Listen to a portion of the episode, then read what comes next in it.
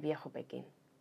Nuestros planes para el tercer día en China pasan por visitar la Gran Muralla, pero las piernas están tan flojas después de caminar todo el día de ayer y de no haber caminado apenas durante los 15 días que pasamos en coche viajando por Mongolia que decidimos dejarlo para mañana. Ese placer que uno se puede dar de vez en cuando, conocido como procrastinación.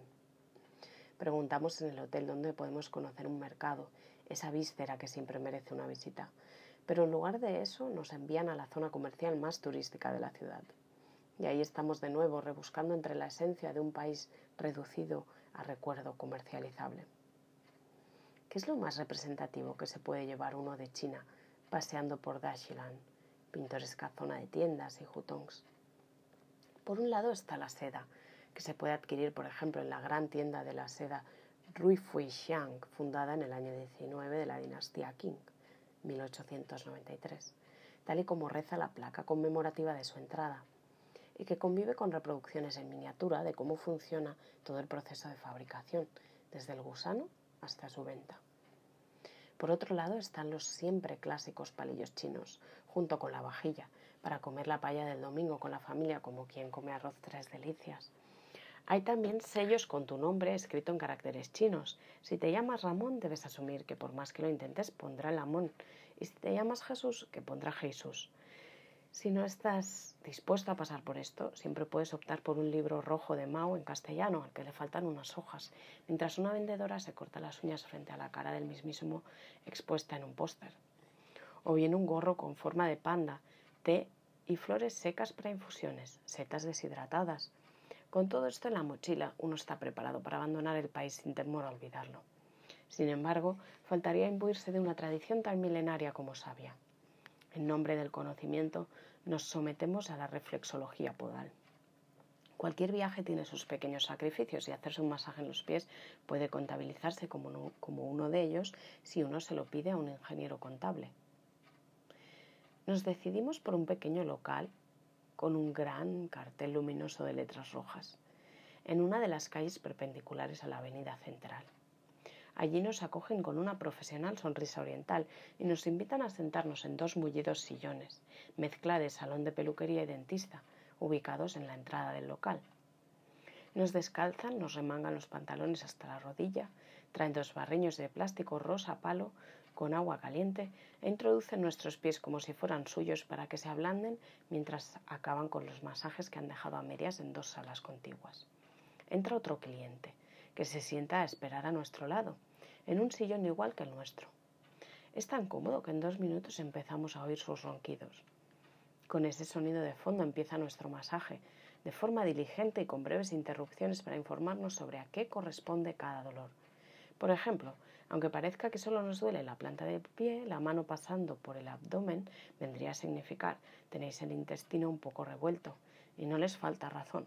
Aún así, después de 45 minutos entregados a sus manos, salimos a buscar un lugar para comer. Es entonces cuando entramos en el otro Pekín. Las calles se estrechan y a los lados estamos flanqueados por esas casas bajas en peligro de extinción, con bonitos tejados ligeramente cóncavos, patios interiores al descubierto y descansando en sus fachadas bicicletas sin brillo, fregonas melenudas o lechugas puestas a secar al sol junto con la ropa tendida.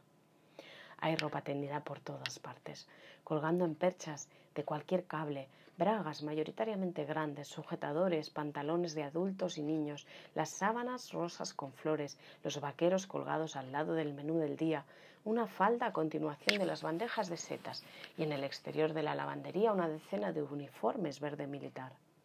La vida no cabe dentro e inunda la calle, dejando la sensación de que todo está al descubierto. Uno pasa por la carpintería de aluminio y además de ver la gran de ver gran parte del material en el exterior en forma de marcos blancos de todos los tamaños y a un hombre trabajando en el suelo de la entrada, puede saber con qué pijama duerme por las noches. Va a una tienda de ultramarinos y al lado de los melones está la americana, el chándal, la camisa rosa y el vestido azul. En el restaurante las verduras se pelan en la calle, el mismo lugar en el que se juegan las partidas alrededor de una mesa. Nos metemos dentro y volvemos a pedir lo mismo que están comiendo en la mesa de al lado.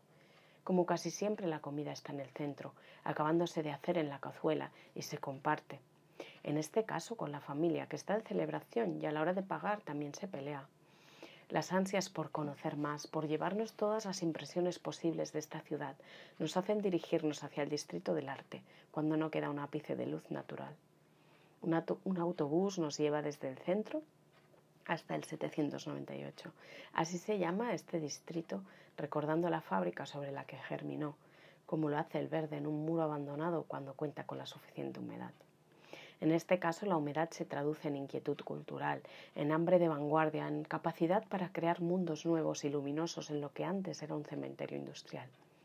Antiguas fábricas convertidas en galerías de arte, talleres de creación, aceras inundadas de esculturas que apelan a la transgresión, en colores brillantes, hechas con piezas de Lego, con sillas plegables, cafeterías librería o librerías cafetería, restaurantes europeos, terrazas y las ganas de haber llegado antes de que casi todo cerrara, de contar con tres días más para deambular por este estimulante lugar al que habrá que volver algún día, si Dios quiere, y futuros rascacielos como los que ahora le miran de cerca, no se le comen de un bocado.